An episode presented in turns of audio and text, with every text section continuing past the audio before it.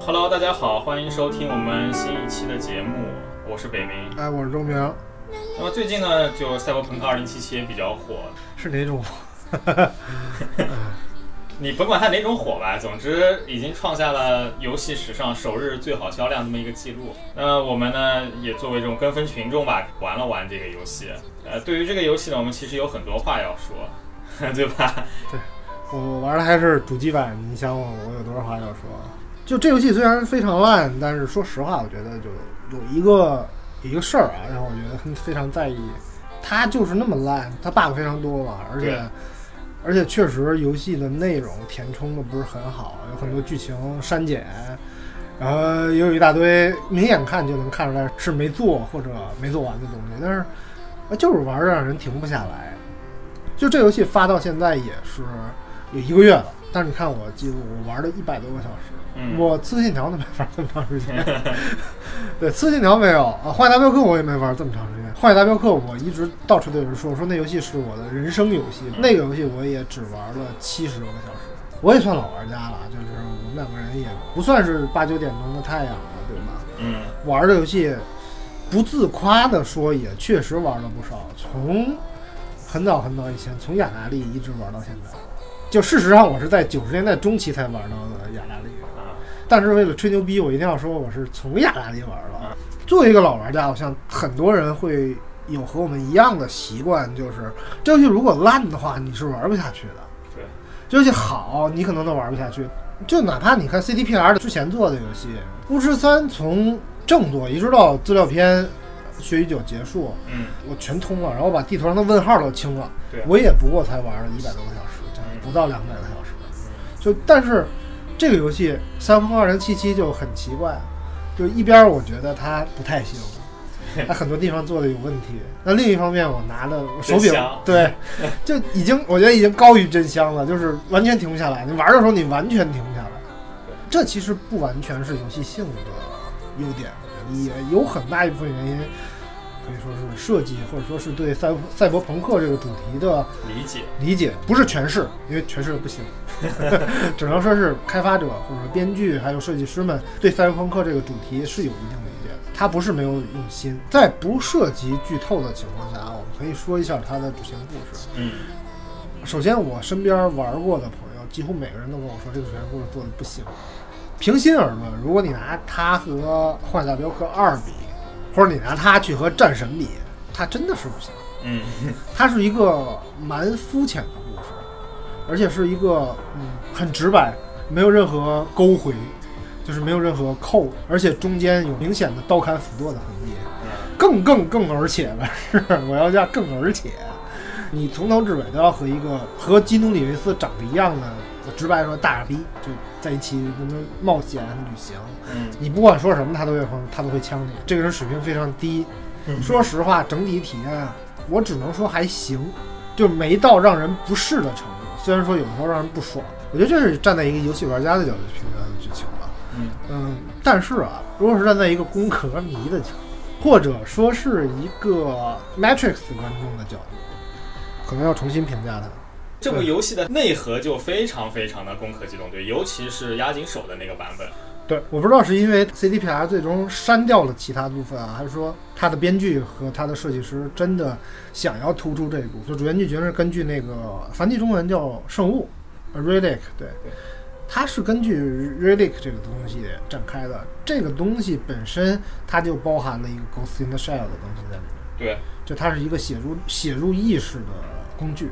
又是一块芯片，那芯片里面就保存了另外一个人的人格。对，呃，这这其实就是《攻壳机动队》一直在讨论的东西，就它为什么叫 Ghost in the Shell，其实就是因为这样，就是它把人分为二元，一个是没错 Shell，就是一对啊个是 Ghost。在《攻壳机动队》几部主线作品啊，就不包括后来那个少年和那个电影版，嗯，包括电影版好像被大多数人认为不是攻壳的一部对分。刨掉这两部分之外，他讨论的东西其实和《攻壳攻壳机动队》的动画讨论的东西基本是一样的。嗯，就是刚才我们说了 Ghost 和 Shell，呃，就比如说攻击《攻壳机动队》最初的版本，就是不不是说不是不是漫画版，但是漫画版确实讨论这个东西，所以押井守才会回过头来去做它的动画版嘛。嗯，我们就说动画版《傀儡师》，《傀儡师》就是一个完全扣住它 Ghost in the Shell 主题的这么一个，它是一个自我觉醒的 AI。要注意，《赛博朋克2077》主要在聊的东西有很大一部分也是 AI。嗯这其实不能算是剧透，因为在最初 p o n Smith 给《赛博朋克2077》做的那套设定里面，嗯就提到了 Johnny 的女朋友 Out，她在被上传到网络的时候，她就已经是 AI 了。但是实际上在原设定里，它不是秘密，它是公开的。嗯，就是你只要上网搜，你不搜《赛博朋克2077》剧情，你搜《赛博朋克二赛博朋克》系列的设定，你也是知道的。我只是我说这些，就是为了证明我其实不是在剧透。然后在《Ghost in the Shell》里，有一个很重要的东西，就是傀儡师是 AI，素子是一体人，他全身都是机器嘛，都是一体，除了大脑。啊然后这样的人究竟是人还是机器？然后与此同时，AI 它具有了思考能力，它是机器还是人？它具有人格，它具有 Ghost 之后，它究竟是什么东西？电影其实是在思考这个东西，不是我就是说 AI 有了它的自己，它自我的思考能力，它有了自由意志之后，它究竟是不是有灵魂？嗯这个其实是一个，呃，我觉得算是《攻壳机动队》这个系列对之后所有的赛博朋克类作品留下的一个定式。像这个东西，其实我们说那个赛博朋克它的开山之作吧，《对银翼银翼杀杀手》手里面反而是没有讨论的。奇怪，其实我觉得我们说它是赛博朋克，对，但它里面并没有赛博，哎，对呀、啊，它里面呃确实会有就是说人与非人之类的这种思考，这个对是有的，但是它本身它并没有赛博。对，特别是电影版对，电影版《银翼杀手》是雷德利·斯科特式的电影，对，他讨论的是人性。雷德利·斯科特的共同特点是他讨论的其实是人性的善。呃你说，但你真说的话，可能有点牵强。《银翼杀手》的小说原作讨论的是 Ghost in the Shell，所以大家会直接把它电影直接附会到这里。但电影其实是截取了中间关于复制人那一部分，而不是机器人的部分。就是之所以赛博朋克的影视化的鼻祖会被认为是《Blade Runner》，嗯，就《银翼杀手》对，当然我说《Blade Runner》里面好像没有多少，就是现在标准意义上的赛博朋克元素。我也是突然想起来，就它的原作就是《机器人会梦见电子羊》，那是一部赛博朋克元素。只是说拍成电影以后，它没有截取当中的赛博那个元素，而是截取了复制人的那个部分。对，所以我们从原作的角度上来说的话，也不算牵强。我我们甚至可以说，也是因为它的美术风格影响了之后阿加京手对《攻壳机动队》里面城市氛围的营造。实际上，我们看那个二零七七里面，它大量的场景就。你甚至怀疑它就直接从那个押井守的两部《攻壳机动队》剧场版里搬出来的。比方说，主线当中有一段特别重要的荒坂他那个公司的一个游 行，就是就花车游行，那个山车，日本非常日式那一块，对，那个花车游行，你我们看过押井守的那个《攻壳机动队无罪》的话，它里面有整整五分钟，完全是用来描绘这个花车游行，和剧情没有一点关系，就是那种极尽灿烂，但是极尽苍凉的那种感觉，就给你对就给你表现。在那个二零七七里面，游戏中后期那个花车游行氛围其实塑造的特别像，而且两者的垂直高度都特别的高。动画那个《无罪》里面，嗯那个山车游行其实就是在两边的高楼之间有非常大的山车，对它在前进。对那游戏里面干脆就把你放到很高很高的高层上，它那个所谓的山车是飞船。对，哎，你说到这个啊，我我突然想起来，还有一部赛博朋克作品嗯也有类似的场景，嗯， 《红辣椒》。对啊，金敏那个红辣椒，对，对《红辣椒》里面有各种奇形怪状的物品在梦境里游行的场景。对，对，它就是关于梦境还有后现代科技人的内心世界，就关于这些东西的讨论。哎，现在想想，红辣椒那才是一部真正典型的赛博朋克，它甚至可能比《攻壳机动队》还要典型。它那种迷幻，又是又是电子空间，然后你然后又是认知扭曲，我到底是谁这么一个问题。就虚拟世界和现实世界中间它产生的这种这种这种错位感。那可能我觉得红辣椒是过于迷幻、过于绚烂，你其实不太好复刻，所以那个二零七七还是选择了就更加接近现实的那个《攻壳机动队》当做它的文化原型吧来做的这么一款游戏。就我们这里就扯远了。那如果红辣椒算赛博朋克，那《盗梦空间》算？ 《盗梦空间》首先没有网络，但是它又涉及了就是内心世界和真实世界的这种这种矛盾。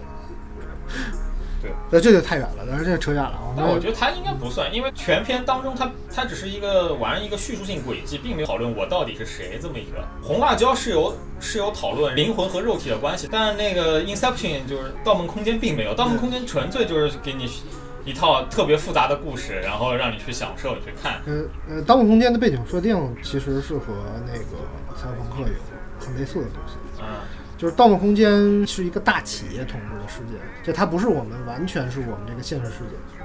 就那个世界的统治者是嗯恶财团，这点和《赛博朋克2077》倒是很像。嗯还有就是《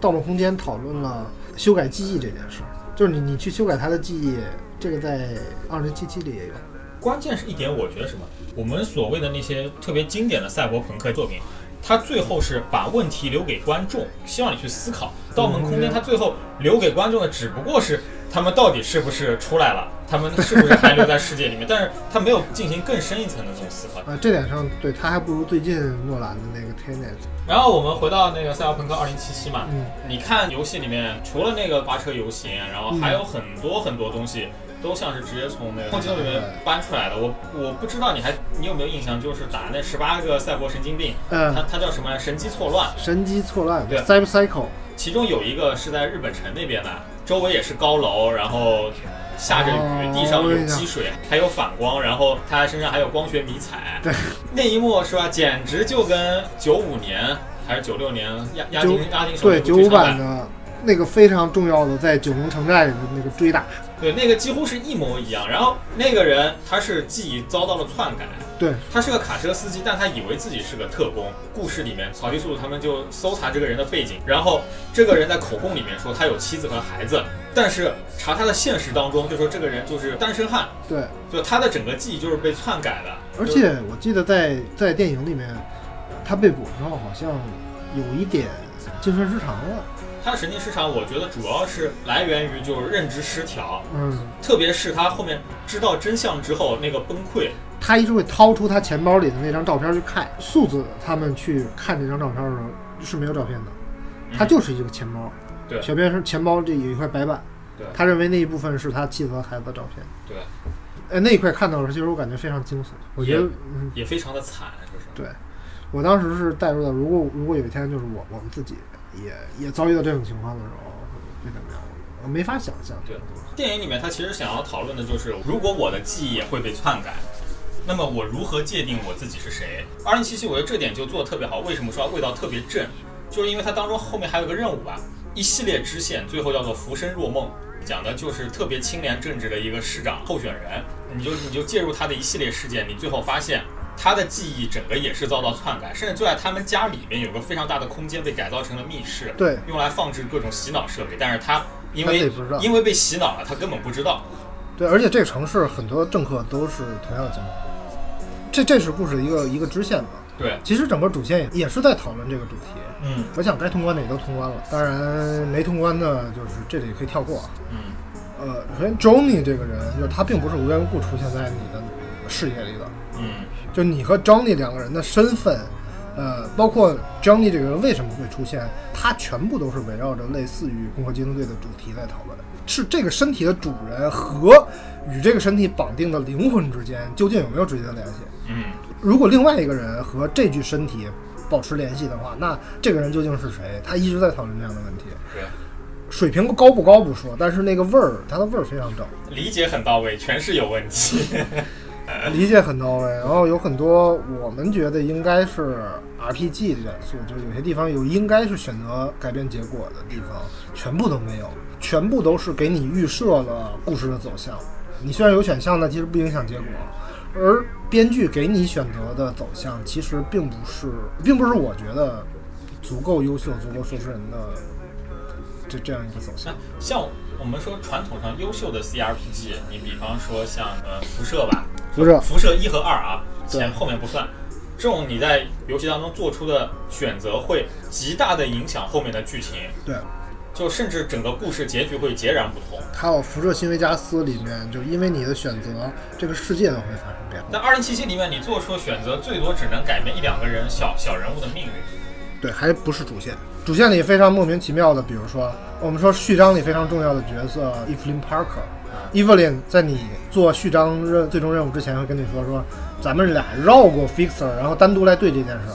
然后后面你就会遐想说，这个偷回来之后，我们单独对，然后赚来多少钱，然后伊芙琳怎么跟他发展剧情。结果这个人在过完序章就没有就没有任何一句台词儿了。我说难听一点，死的像条狗，连正脸都没有安排。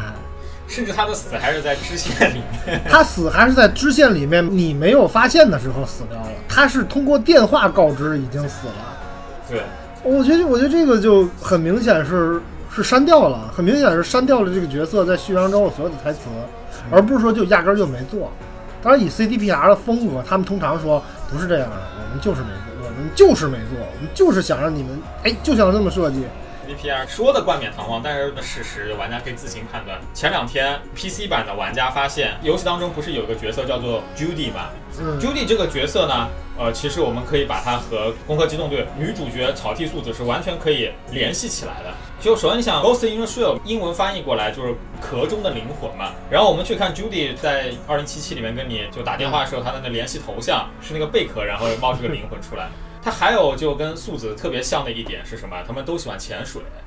像这样一个角色，游戏当中把它对设定成了一个女同她性是女恋，童，对对女性角色才能对你只有女性角色，你才能跟和 Judy 谈恋爱。对，但是前段时间爆出来是一个新闻，说什么就玩家稍微修改一 下那个二零七七代码，你就会发现你可以用男性角色和 Judy 谈恋爱，他的什么对话设计什么的全都是已经准备好 的，对但游戏当中没有放出 来。这这是为什么？这很可能就是说后期赶工，我一些东西来不及了，我就把它砍掉了。对，但 CDPR 不是这么说的对，。但 CDPR 不是这么说，他们是说的是什么来着？辛家说不是，是因为我们在我们为了方便啊，我们我们这个在流程上的考虑，多录了一份儿啊，啊所以就放到游戏里边了。有病吗？这不是？是我们为什么前面要说《攻壳机动队》？因为草剃素子啊，他在《攻壳机动队》里面本来也是一个双性恋对，的角色，它是一个泛性恋就你男的你也可以跟他好，其实巴特关系 PV 有点版暧昧，对，PV 吧？版很暧昧。我这里要提一下，就是巴特在游戏里面的对应并不是，并不是那谁那个 Jack。Jackie 而是大体型很像巴特，但其实不是。River 借了一部分巴特的特征，嗯他他和漫画里的巴特最像的角色是武村。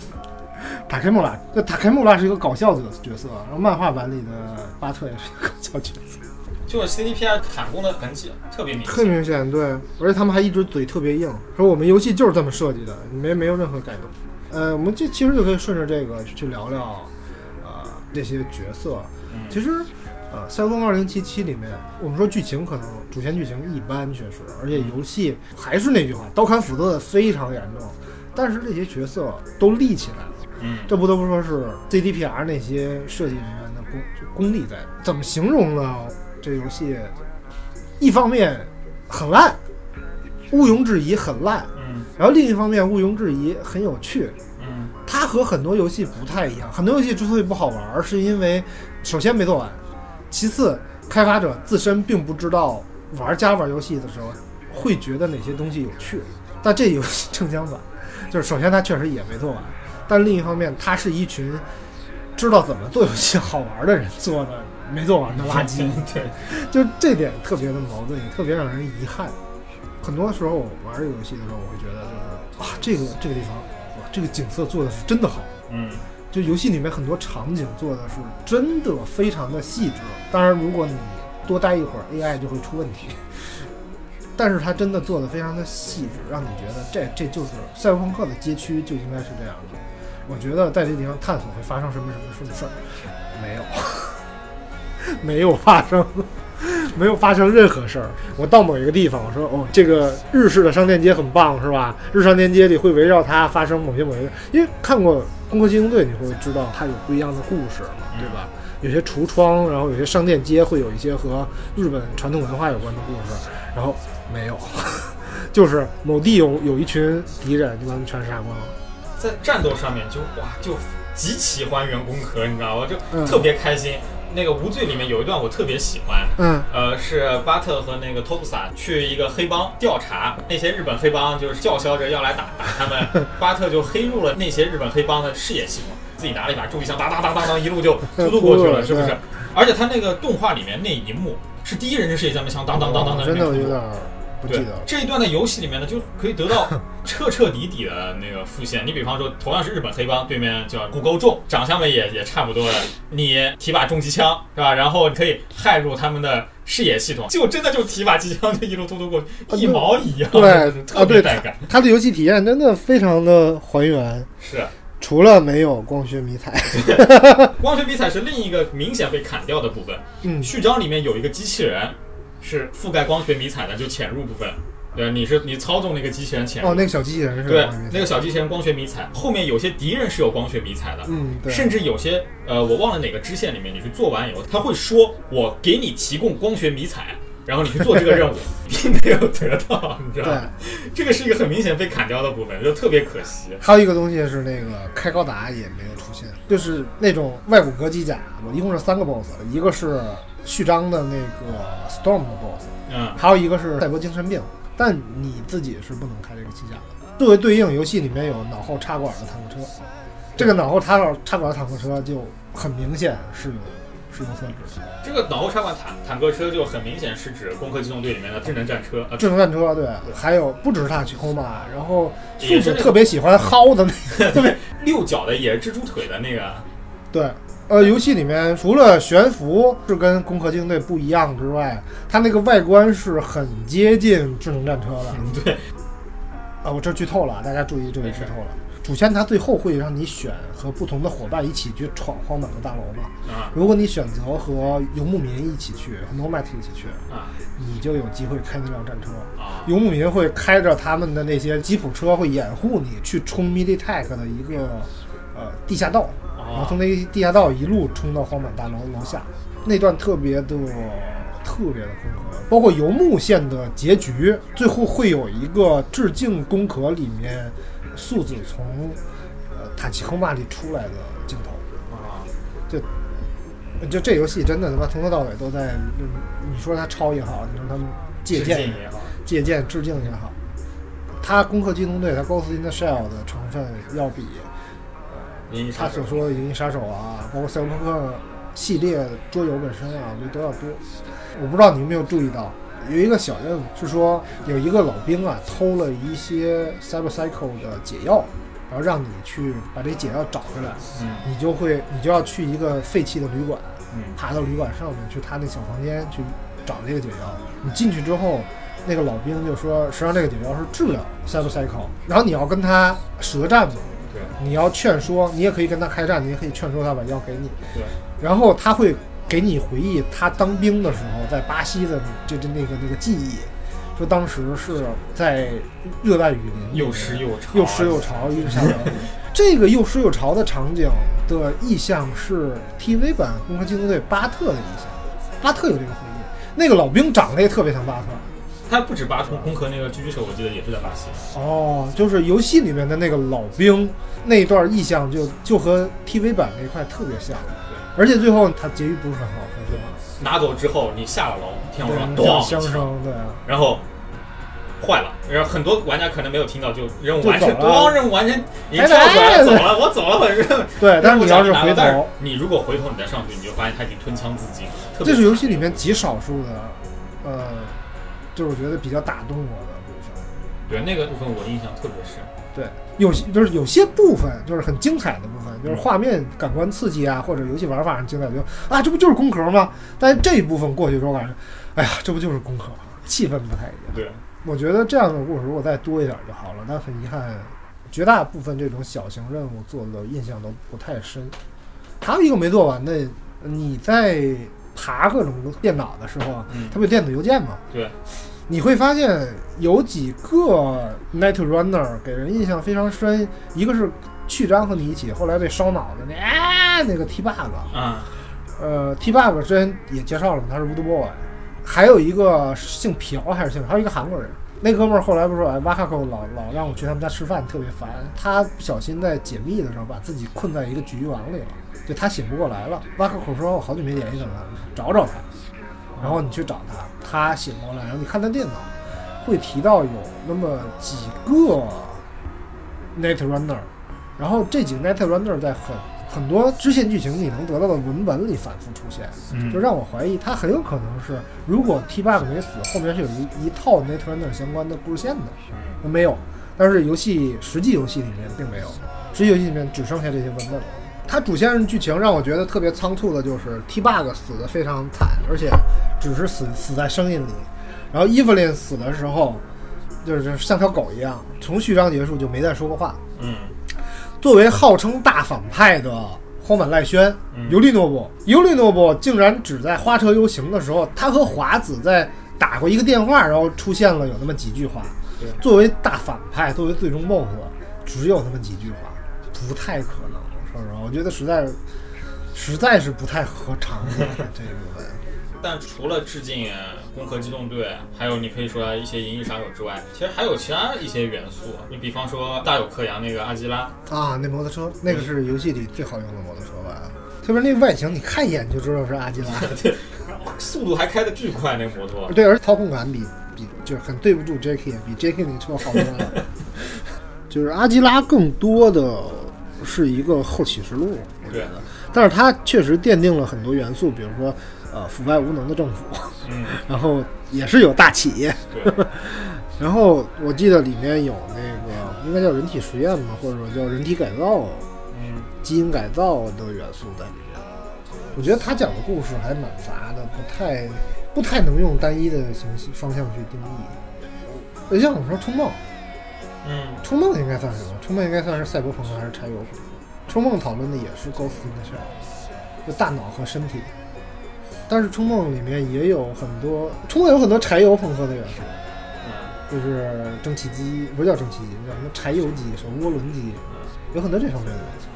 然后冲梦还有太空科技的元素。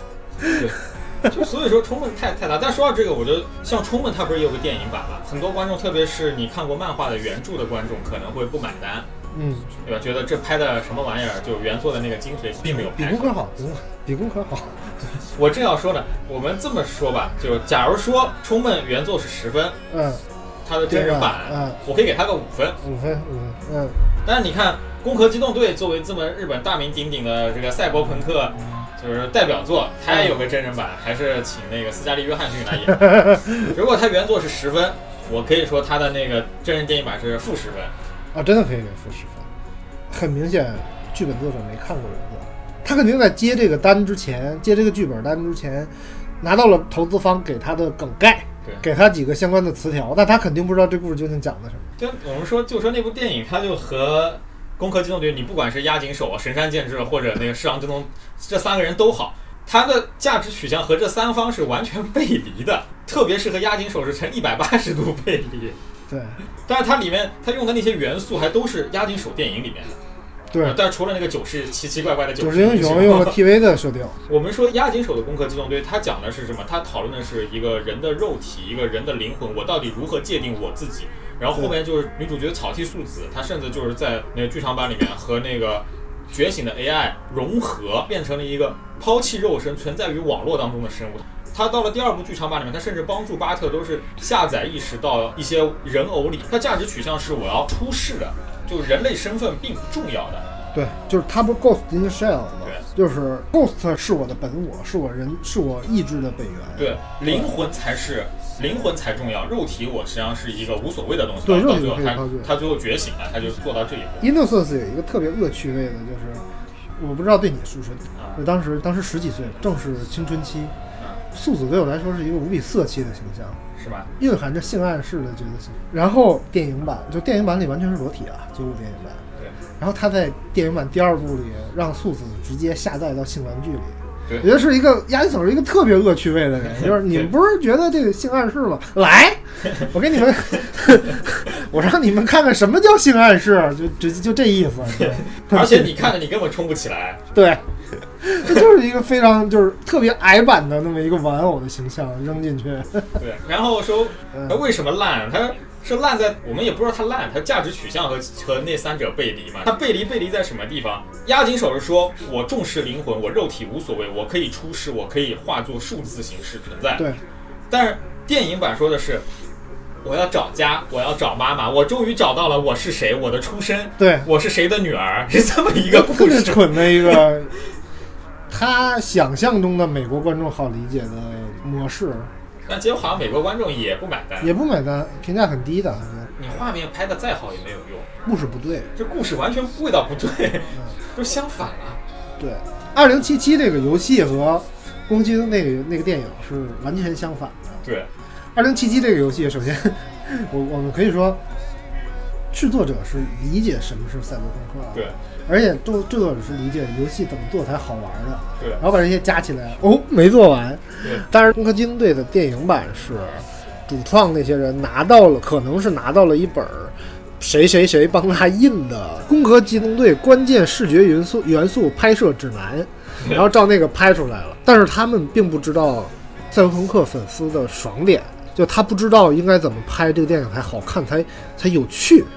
都不要求它它有深度，像二零七七也没有深度，但是它有趣。像那部有趣电影就是又无聊又无趣。对，二零七七简直就是怀疑他们做场景的时候是这样的，就是某一个很懂《攻壳机动队》或者某一个很懂赛博朋克电影小说的动画片的人，然后说我要我想要一个这样这样这样的场景，然后原画师把它画出来了，然后说好，我们照这个场景细化一下里面究竟有什么什么什么小场景，然后一个一个去做，他很有可能是这样去做的。这样做一定效率非常低，到最后就完了，我们没有时间做了，我们就先把场景做出来再说吧。结果只做出一个完成度大概百分之七十八十的场景，然后剧本儿任务完成度可能百分之三四十，我觉得就就算是很满打满算了。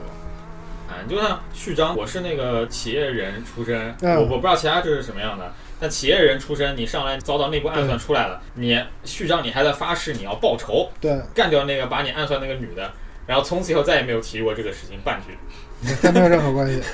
呃，你可以选企业人，然后你也可以选 Street Kid，我不知道叫什么，反正就街头小混混出身吧。嗯对，你要是街头混混出身的话，你开始出来的时候，给你介绍世界观的人是 Padre，就是神父。那个 Padre 是呃当地一个黑白两道通吃非常有威望的老爷子。你进游戏的时候，他会给你介绍说。这地儿怎么样啊？现在情况你过得好不好啊？从西雅图回来，还从西雅图回来呢吗？嗯哎，这不就挺好的吗？我觉得。嗯，然后你跟他聊完，然后去跟 Jack 去做序章剧情，做完了序章剧情，你不是出事儿了吗？嗯然后再醒过来，回来再去黑雾的时候，接到神父的一封邮件：“你好，很高兴认识你，我是神父。” 不认识我了，就他这序章完全跟后面的剧情就没连着。你可以圆回来，他也被 洗脑了。对，哎，说起来这个，他很多 bug 都是可以用这赛博朋克世界观去圆的。就大家被洗的记忆力丧失，特别明显的一点就是，你不是脑门上挨了一枪嘛，整个屏幕就黑了。序章过了以后，第一章开始了，然后大家看画面还是黑的，哎都还以是黑的为就对是你的那个眼球被打坏了，还没还没修好啊，实际上那是一个 bug。对第九艺术的奇迹，对，但是你在玩的时候，你真的就感觉不出来是出了什么问题，对，感觉好像是那个逻辑很通顺。对，是就感觉好像是那信号视觉信号出问题了还有一个特别类似的是，有些 NPC 跟你说话的时候嘴唇不动，啊！那个不是那是 bug 吗？那是 bug。后来我读到过，有些地方他们又嘴唇开始动了，我操！对他跟你说话就就直接看着你嘴巴不动，然后就发出声音。这个在《攻壳机动队》里面，他们都是都是这么说的对，因为警察之间嘛，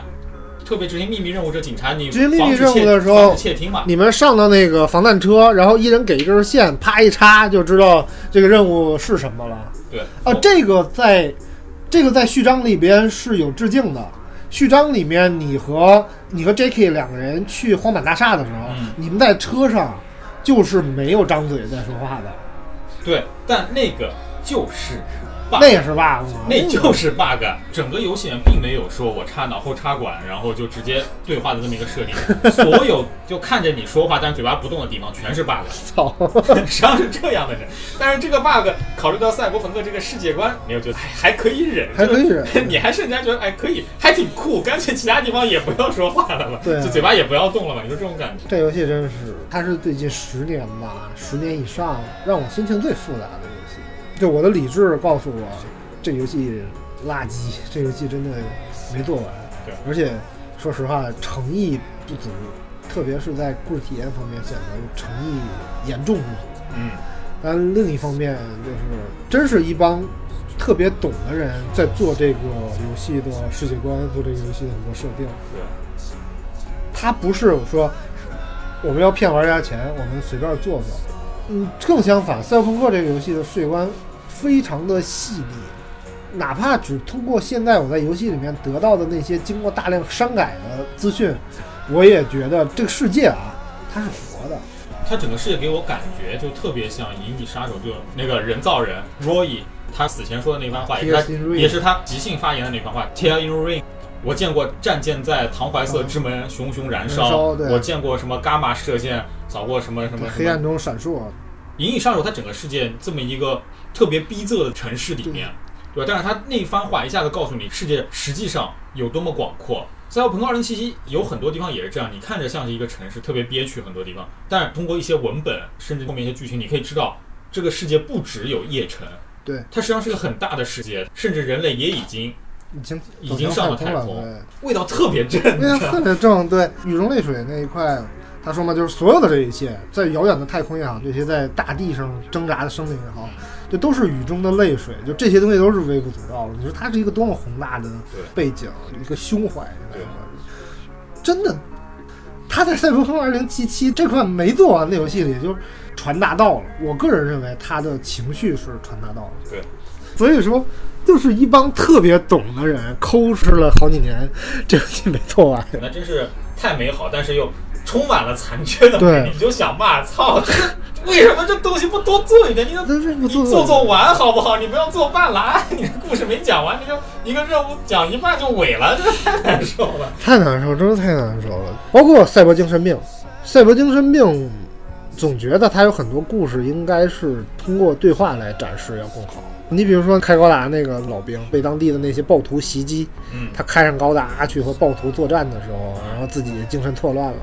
还有那个给企业卖命，然后被企业停药的那个老兵，包括刚才说的偷药那个老兵，这些人完全可以串成一个更好的故事。我觉得他明显比现在的故事更有深度。这些这些赛博精神病也可以组成一条非常好的故事线，对，但是他就砍着七零八碎的东一榔头西一棒槌就扔在那边，你去摸一下，干个人，拿点奖励就走了对，有传闻说赛博精神嗯病其实是原来的主线，啊。啊，被砍成了现在的支线，因为百合子和雷吉娜这两个和事佬，他们两个人跟你打电话的对话，比他妈所有主线剧情里面的人物都多，戏份特别特别多就让我总感觉这两个人很有可能原来在设定里是应该当面跟你说这些话的，啊，甚至说雷吉娜就是那个女警察，应该是和你一起作战的时候跟你说这些话的，结果都变成了电话里说。他其实有些小细节，我估计他当时做完的还是得到了保留。我不知道你有没有做过一个支线，就是两个和尚的，两个和尚，一个和尚希望你去救他的哥哥，他的哥哥被人抓走了，正在做那种改造实验，他希望你不要杀生，但你把人，你把他哥哥救出来了。他会感谢你，然后就然后跟你讨论了一番，人何以为人？我改造成这样，我还能否作为一个僧侣？因为作为一个僧侣，他们按照当时的信条是不应该进行这些肉体改造的。杀人和不杀人，他跟你对话是完全不一样的。哦但还没完，我在日本趟的另外一个地方又碰到了这两个僧人，我只是刚好骑车过去，在那边下车，嗯，那两个和尚跟我打招呼，一个小旮旯里面，我跟他对话，然后你脑海当中的 Johnny。他出现在这两个和尚后面，你看原先就只是一个路边对话，他是很用心做的。然后你跟这两个和尚对话，首先他们会就你之前杀人或者没有杀人发表一番言论，就是杀生不杀生。然后你可以更进一步的那个问他，假设说一个人格活在我脑海里，它是一个虚拟化的形式存在，那么它算不算人？嗯，这两个和尚会就这个问题展开思辨，告诉你肉身其实并不重要，电子化也是一种存在。Johnny 如果认为他是他自己是活着的，他就是活着的，他并不是一个简单的复制，这是一个特别小的，甚至支线任务都没有的。你只是任务做完以后，你对偶遇他做的这么细，这我非常吃惊。对，呃游戏里大多数主线都没有这么细。对，这是我非常让我非常震惊的部分，你知道？我说这游戏如果它完全做完了，那么这样的东西它会有多少？那是一个真正的旷世神作，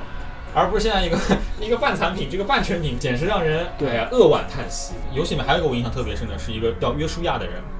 前杀人犯，他在监狱里信了教，可以跟大家这么说，啊他就有点像《绿里奇迹》那种感觉，一个杀人犯对，他在监狱里悔改。他皈依了天主对教。他皈依了天主教，他成为了一个非常虔诚的信徒。你是否选择原谅他？他的名字叫约书亚，他想以对自己的死来唤醒世人。你如果你认可甚至参与了他这个做法，那么实际上你是在把他塑造成新一代的救世主。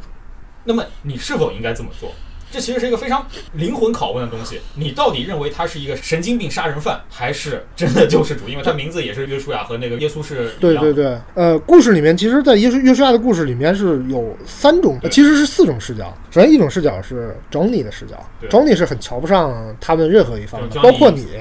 对这个故事里，不管你选择什么，他都瞧不上。呃，还有三种视角，一个是被害者的视角，对啊他原来年轻的时候是一个就是杀人犯杀人犯嘛，被他所杀的人的妹妹是一个十分虔诚的基督徒对，他是在和被害者的家属交流的过程中，被那些被害者家属的虔诚感召皈依了天主教。嗯另一方面，企业是希望通过他的死来拍一部虐杀的电影。然后靠他去赚钱。对 j o s h u 自己是觉得这是一个千载难逢的机会。你跟他交流，他真的不是装的，他是对真的悔改了。对他是希望通过这个千载难逢的机会来唤醒世人，来来像耶稣基督一样来拯救世人。对，然后你可以选择你是亲手杀死他，还是你可以把他作为犯人一样杀死。第一次见面的时候，对你也可以最后把他送上十字架，